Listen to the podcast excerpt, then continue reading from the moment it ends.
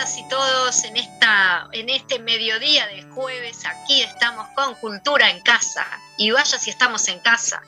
Esta nueva forma de comunicación en la cual estamos por Zoom. A ver si está Eduardo por ahí. Buenos días, Eduardo.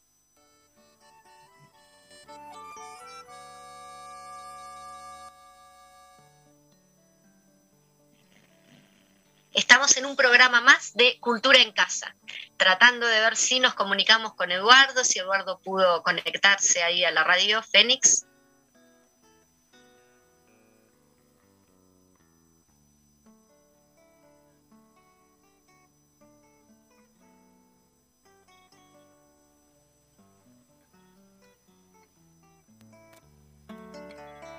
Bueno, me comunica acá el operador Eduardo, si nos estás escuchando, eh, es necesario que habilites el micrófono para poder salir al aire.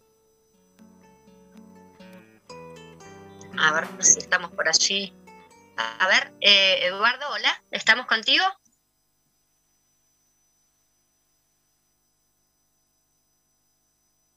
Muy bien, igual de todas maneras ir adelantándole un poquito a la gente, a la los oyentes de qué se va a tratar el programa hoy. Hoy vamos a tener de todo un poquito, hasta tenemos invitados y todo.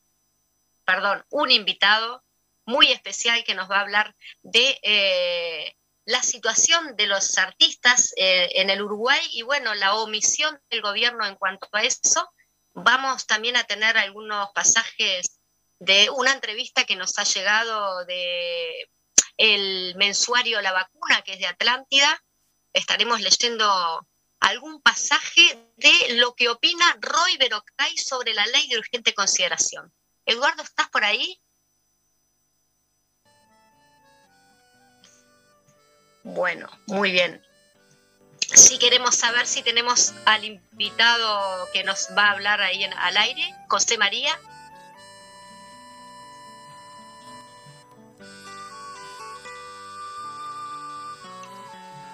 Mientras esperamos que, Eduardo se comunique, bueno, este, a la radio, eh, que nos dé alguna señal por allí, Eduardo.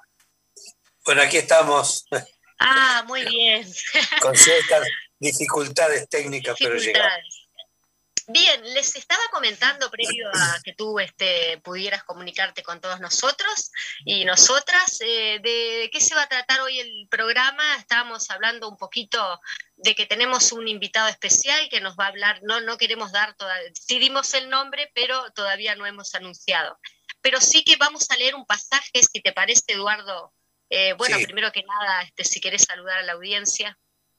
Y como siempre, un gusto, un placer poder estar este, charlando con ustedes, compartiendo música, compartiendo la cultura, eh, nuestras aspiraciones, nuestras necesidades, nuestras luchas para tener un lugar para poder seguir creciendo. Bien, eh, Eduardo, como, como, lo habíamos comentado, nos hemos encontrado, viste que los artistas encontramos nuevas formas para expresarnos. Y en este sentido estamos por Zoom, dado que ah, están eh, hay algunos cuidados sanitarios que se están realizando en la radio Fénix en este momento y bueno, nos estamos comunicando entonces por Zoom.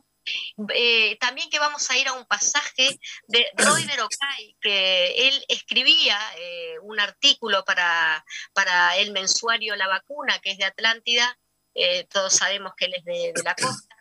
Y bueno, él opina un poquito sobre la ley de urgente consideración y dice, ¿Qué podría esperarse de bueno de quienes gobiernan el país a sangre y terror? Por, por otro lado, dice, ¿cuántos artículos de esta ley favorecen a los trabajadores, a los pobres y a los jóvenes? ¿Cuántos artículos mejoran la vida de la gente, la enseñanza, los derechos de todos? ¿Cuántos favorecen a los empresarios, a los ricos y a los más poderosos?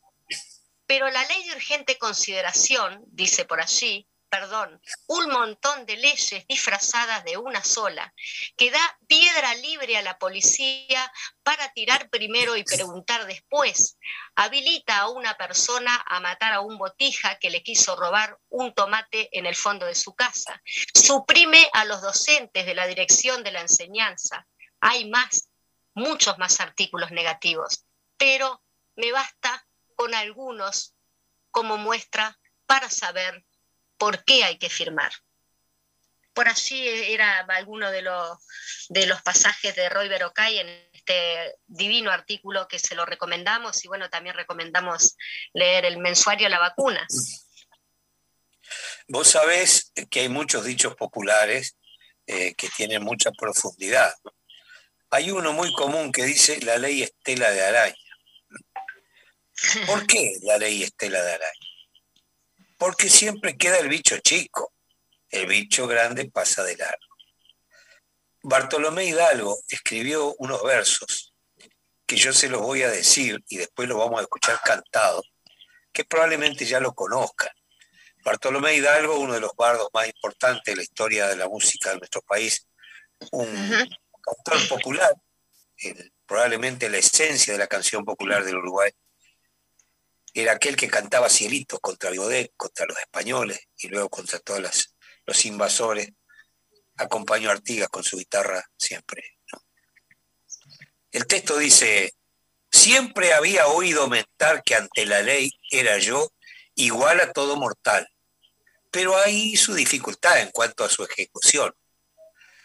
Roba un gaucho una espuela o quitó algún mancarrón, lo prenden, me lo enchalecan y de malo y salteador lo tratan y hasta el presidio y lo mandan con, calzador.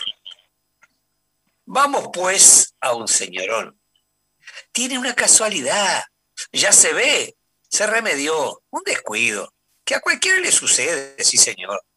Al principio, mucha bulla, embargo, causa, prisión, van y vienen, van y vienen, secretos, admiración. ¿Qué declara? ¡Qué mentira! Que él es un hombre de honor. ¿Y la mosca? No se sabe. El Estado la perdió. El preso sale a la calle y se acabó la función. Y esto se llama igualdad. La perra que lo tiró. Porque siempre oí mental que ante la ley era yo igual a todo mortal, pero hay su dificultad en cuanto a su ejecución. Vamos a escucharla ahora, cantada por el maestro Alfredo Citarrosa. Excelente introducción, Eduardo.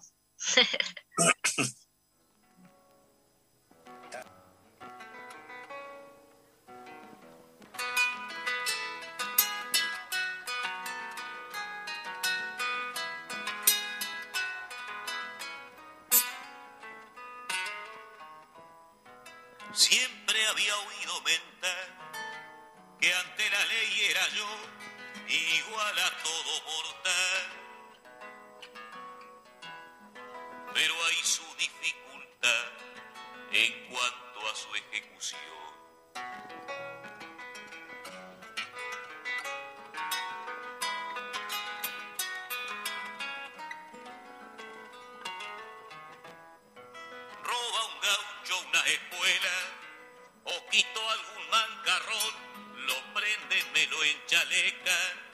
y de malo y salteador lo tratan y hasta el presidio lo mandan con calzador.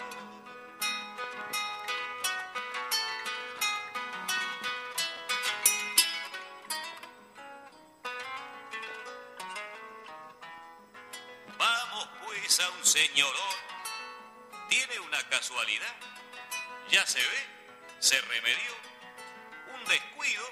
que a cualquiera le sucede, sí señor.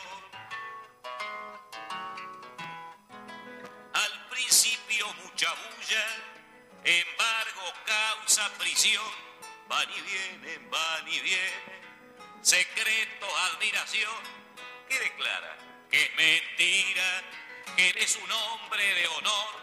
Y la boca no se sabe el Estado la perdió, el preso sale a la calle y se acabó la función.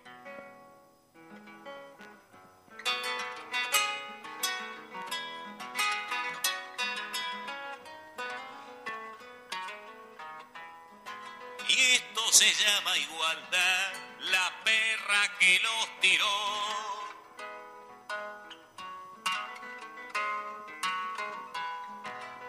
siempre oí mentar que ante la ley era yo igual a todo mortal. Pero hay su dificultad en cuanto a su ejecución.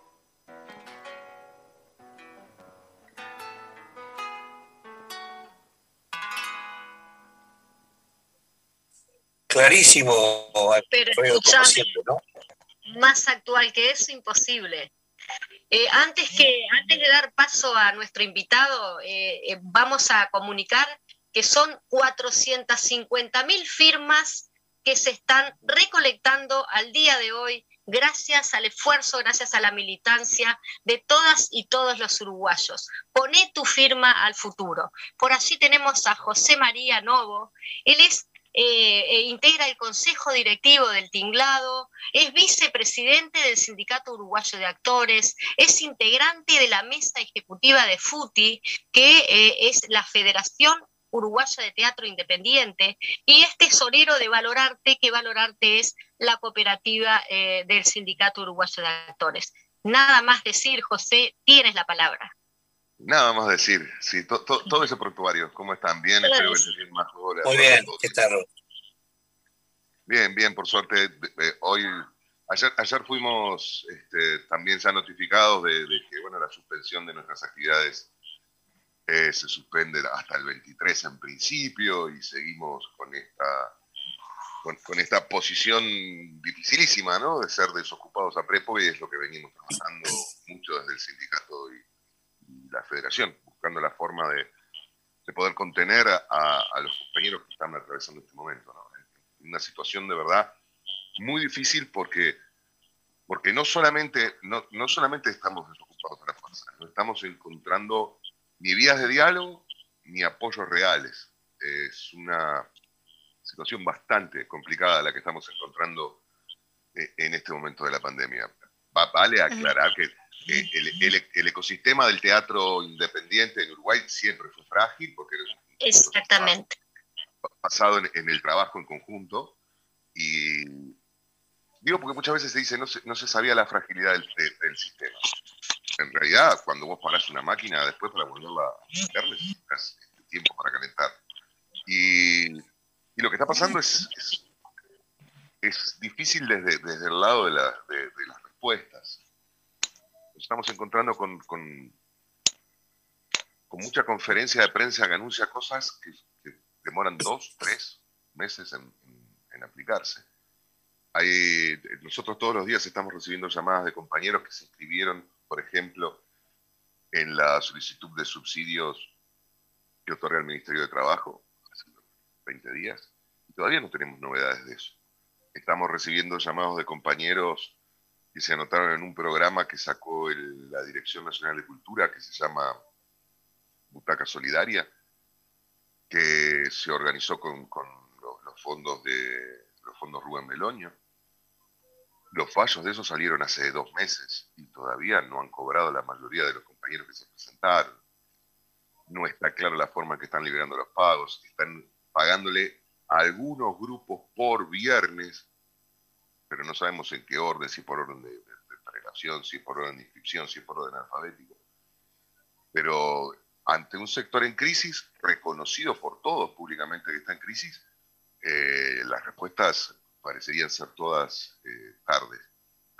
Más allá insuficientes tardes, porque cuando hemos tenido discusiones, por ejemplo, con este subsidio del Ministerio de Trabajo eh, sobre el importe, ¿no? porque sabemos que 7 mil pesos no le cambian la vida a nadie, pero siempre hemos trabajado desde, en colaboración con el Ministerio de Trabajo para, para, facilitar administrativamente todo lo que sea posible para apoyar a los compañeros.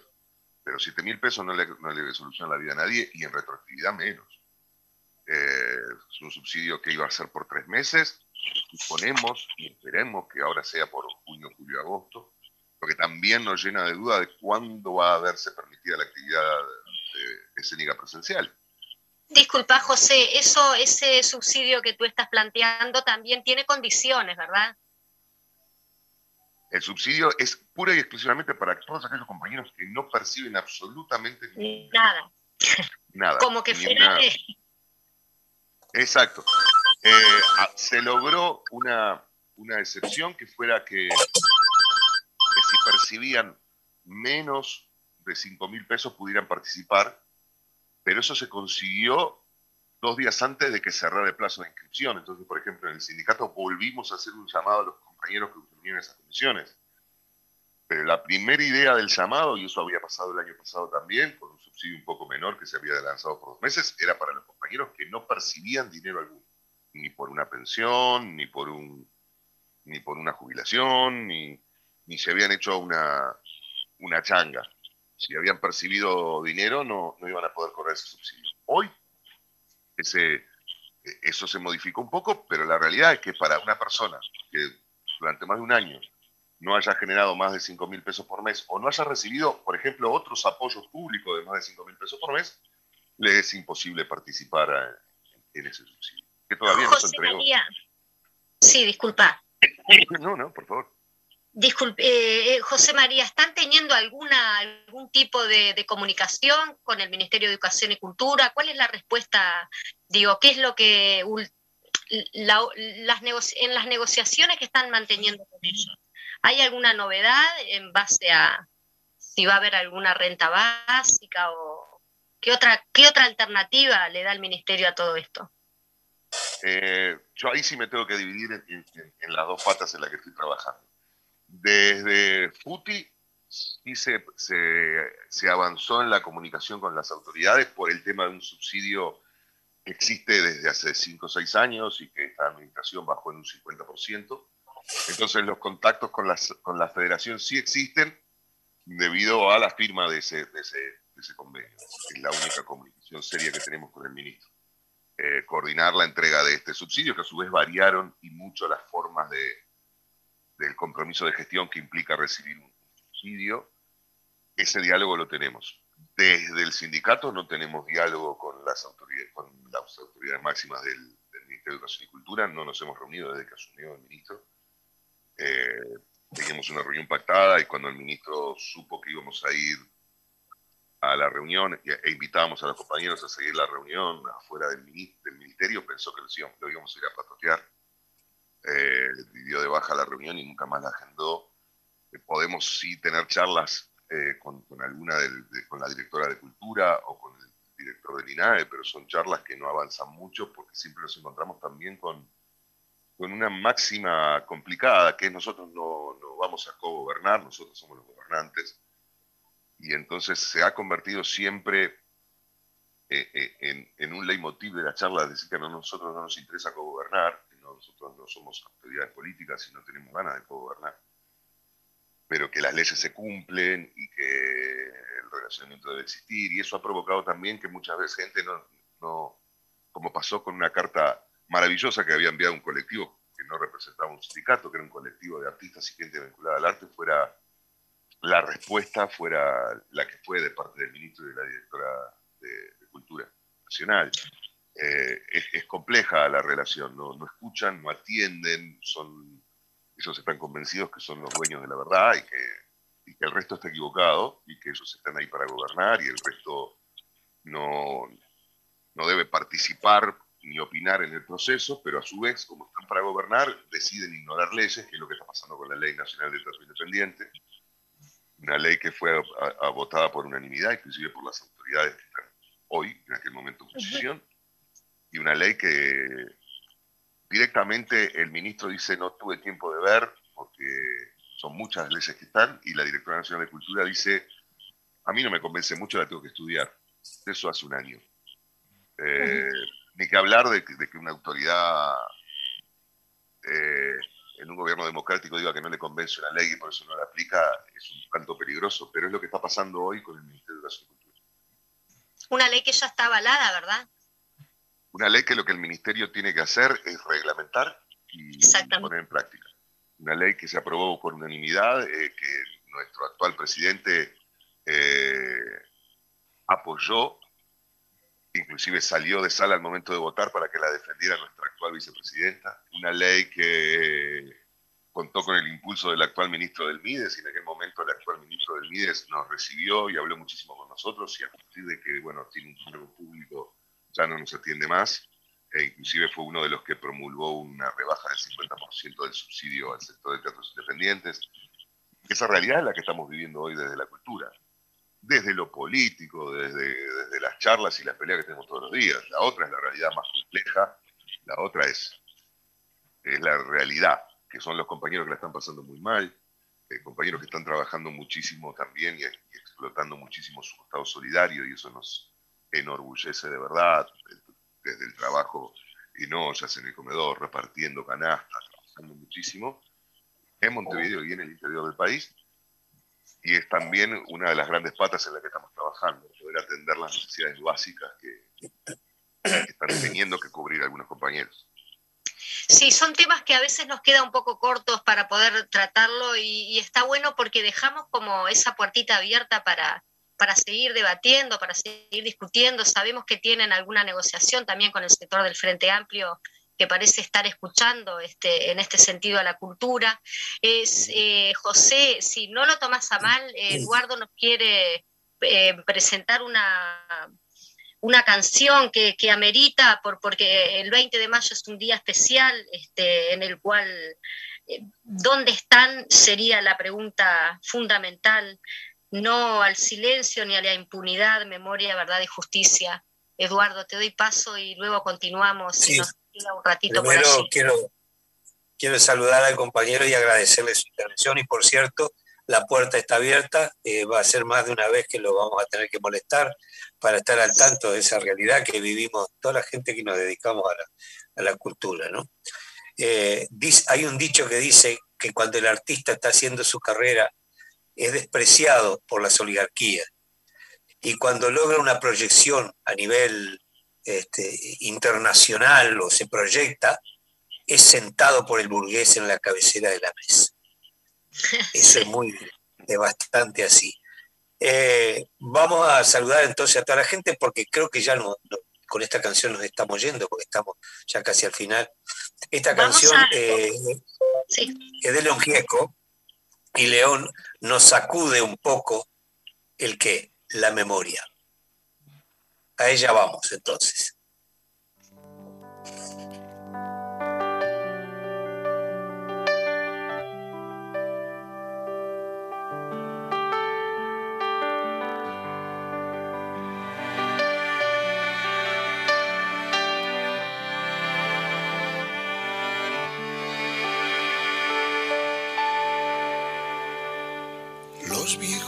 Amores que no están, la ilusión de los que perdieron, todas las promesas que se van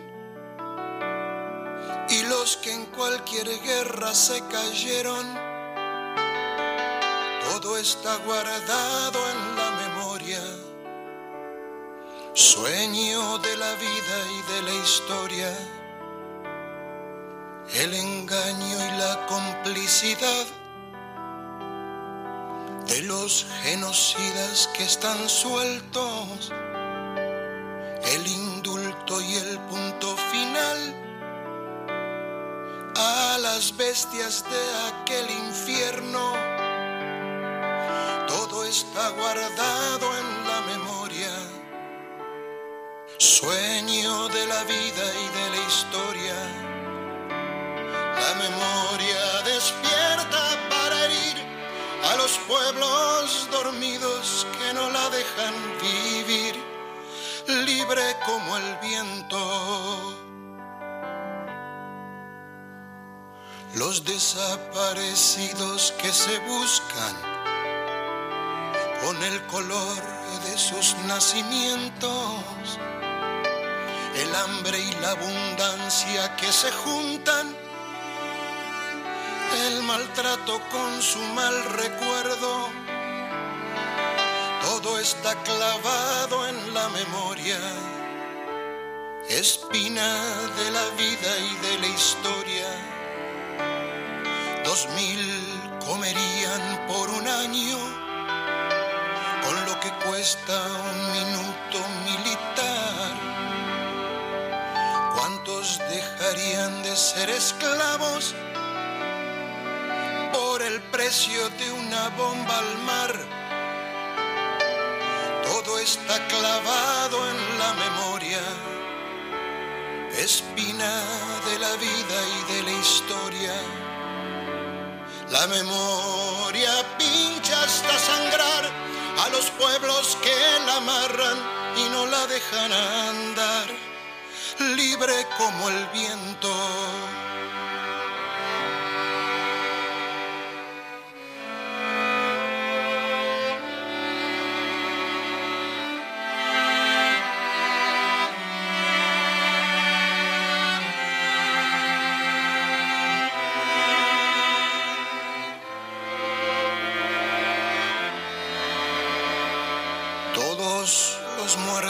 De la mía y los de la embajada de Israel. El poder secreto de las armas, la justicia que mira y no ve. Todo está escondido en la memoria, refugio de la vida y de la historia y de fue cuando se callaron las iglesias, fue cuando el fútbol se lo comió todo, que los padres Palotinos y Angelelli dejaron su sangre en el lodo. Todo está escondido en la memoria, refugio de la vida y de la historia la memoria estalla hasta vencer a los pueblos que la aplastan y que no la dejan ser. Libre como el viento. La bala Chico Méndez en Brasil, 150 mil guatemaltecos, los mineros que enfrentan al fusil represión estudiantil en México. Todo está cargado en la memoria, arma de la vida y de la historia. América con almas destruidas, los chicos que mata el escuadrón bueno, esa es la forma justamente que, tenemos de denunciar desde la cultura, ¿no? Cuando dicen que la cultura no es necesaria, vaya si los contenidos culturales a veces son muy necesarios. Nos estamos despidiendo, José, te comprometemos a que estés nuevamente con nosotros en alguna otra oportunidad, porque da para mucho esta situación, vaya si, si es necesaria. Eduardo. Y desgraciadamente tenemos muy poco espacio para conversar sobre estos temas así que tenemos que aprovecharlos al máximo. Eh, bueno, es la casa tuya porque es nuestra, así que ojalá que, podamos ir resolviendo estas situaciones tan angustiantes que están viviendo nuestros compañeros. Eh, vaya un abrazo fraterno para, para ti y para todos los compañeros. Y bueno, las puertas están abiertas y nos veremos de aquí a poco. Abrazo grande a toda la audiencia y a ustedes. Esto sí que es cultura en casa. América con almas destruidas, los chicos que mata el escuadrón, suplicio de Mujica por las villas. En sintonía, CX40, Radio Fénix, 1330 AM.